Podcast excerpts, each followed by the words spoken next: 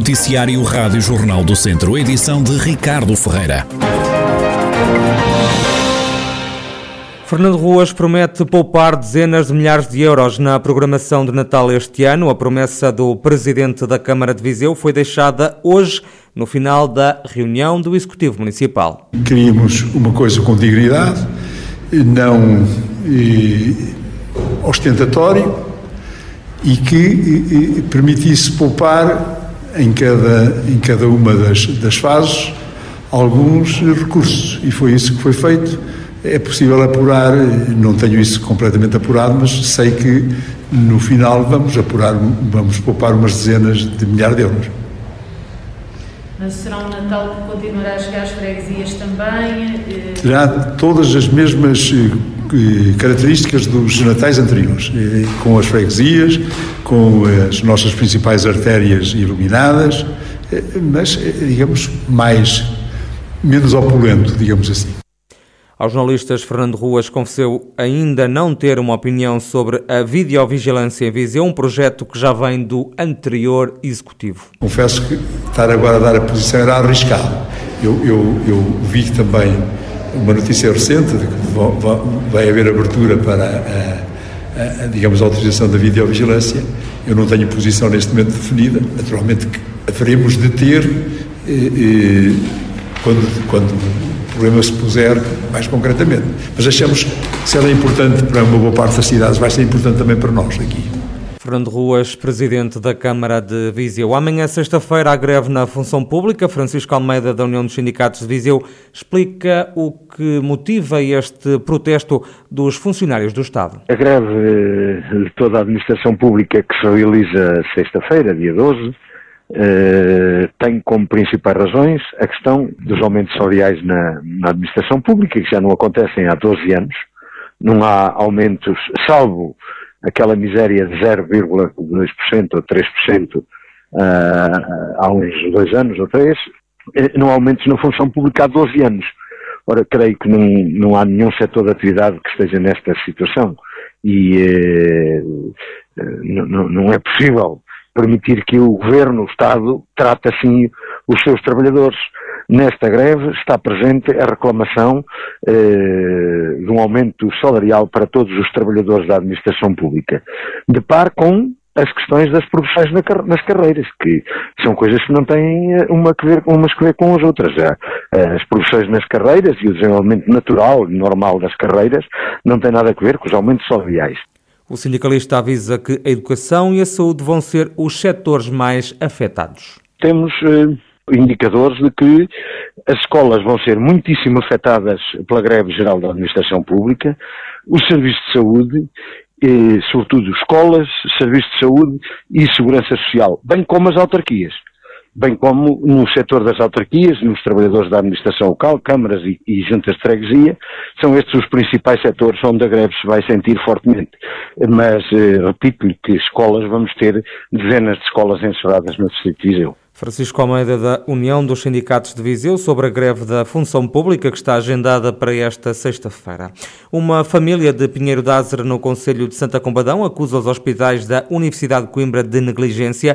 Dizem que a unidade hospitalar não prestou os cuidados médicos necessários a uma idosa com 90 anos, que deu entrada no hospital a 8 de agosto e que acabou por morrer mais de um mês depois. A filha da vítima, Dina José, explica o que aconteceu à mãe. Minha mãe entrou lá com costelas partidas e mandaram para o piso 6 unidade D, onde a minha mãe melhorou, mas não sei o que é que fizeram, se retiraram de dar o Pradax que ela tinha que tomar, porque era um anticoagula, era um, para, diluir o sangue, que ela tinha um problema no, no coração de arritmia, e entretanto estava muito bem, não sei o que é que fizeram, sei que entre lá um domingo a minha mãe teve que ir um entupimento na artéria porque ficou entalada entre a grade da, da cama e, a, e o colchão, o entupimento da perna, foi ao bloco não desentupiram, acabou, acabou por amputarem a perna e levou ao falecimento. Mas o que eu peço é que as pessoas de idade, que os enfermeiros tenham atenção quando as pessoas se queixam e que ponham lá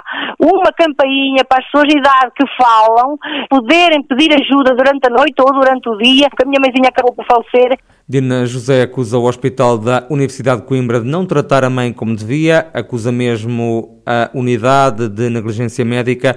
O hospital, contactado pela Rádio Jornal do Centro, diz que nunca recebeu qualquer pedido de relatório clínico relativamente a esta idosa.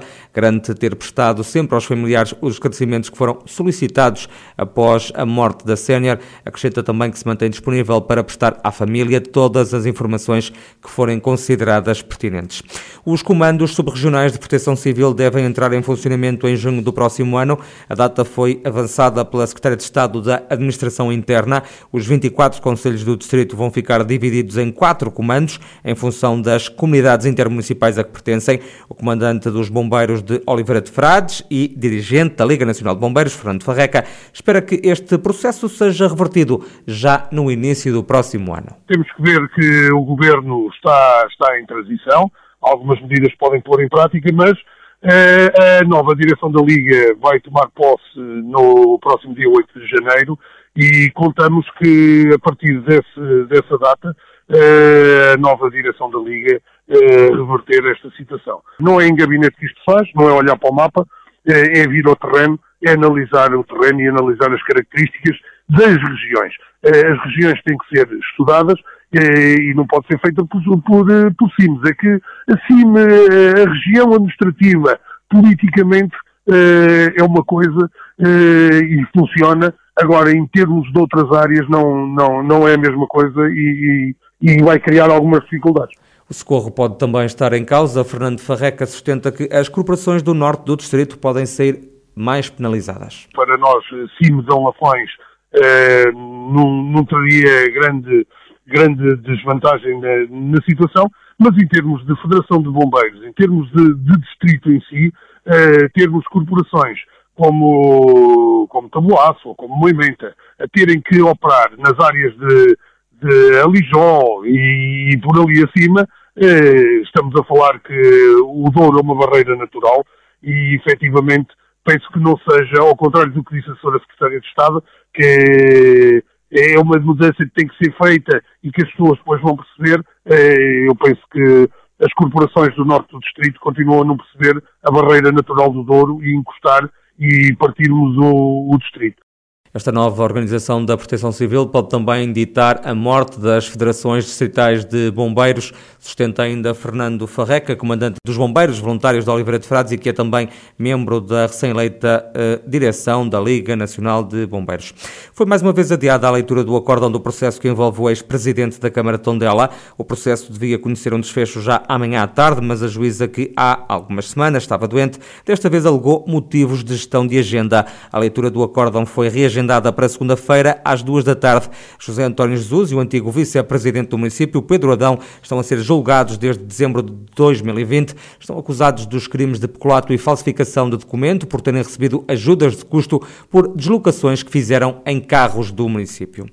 Reunidos em Fátima, os bispos portugueses decidiram criar uma Comissão Nacional para investigar os abusos sexuais na Igreja. Em Viseu, há um padre que está a ser investigado por suspeitas de assediar um jovem de 14 anos. O sacerdote já foi afastado de funções. O presidente da Conferência Episcopal Portuguesa, José Ornelas, justifica a criação desta nova Comissão Nacional. É algo que vem na sequência dos esforços já feitos, da experiência também acumulada e da necessidade que desde o início se sentia não só de articulação entre as diversas comissões diocesanas, mas também uma harmonização de critérios e de métodos de trabalho e ainda também uma capacidade a nível nacional para tratar esta questão, para estar disponíveis para acolher denúncias, acompanhá-las, o mais possível e também para termos uh, uma noção mais uh, articulada e compreensiva dos fenómenos que isto comporta, seja agora, seja também em dimensões do passado. José Ornelas garante que os bispos não receiam a investigação sobre os abusos sexuais no seio da Igreja Católica. Nós não só não estamos e não queremos de modo nenhum condicionar pela negativa o trabalho desta Comissão, bem pelo contrário, nós queremos que esta Comissão chegue ao fundo das questões e que questione seja a Igreja, seja a sociedade, com os verdadeiros temas que são aqueles, primeiro, de clareza, segundo, de honestidade, em termos de busca, de facto, de ir ao encontro dos dramas que isto significa. E também de dar contas para que se tenha a dimensão clara desta situação. Não temos nem medo, bem pelo contrário. José Ornelas, o presidente da Conferência Episcopal Portuguesa, que vai criar uma Comissão Nacional para reforçar o atendimento dos casos de alegados abusos sexuais e o seu acompanhamento a nível civil, mas também canónico.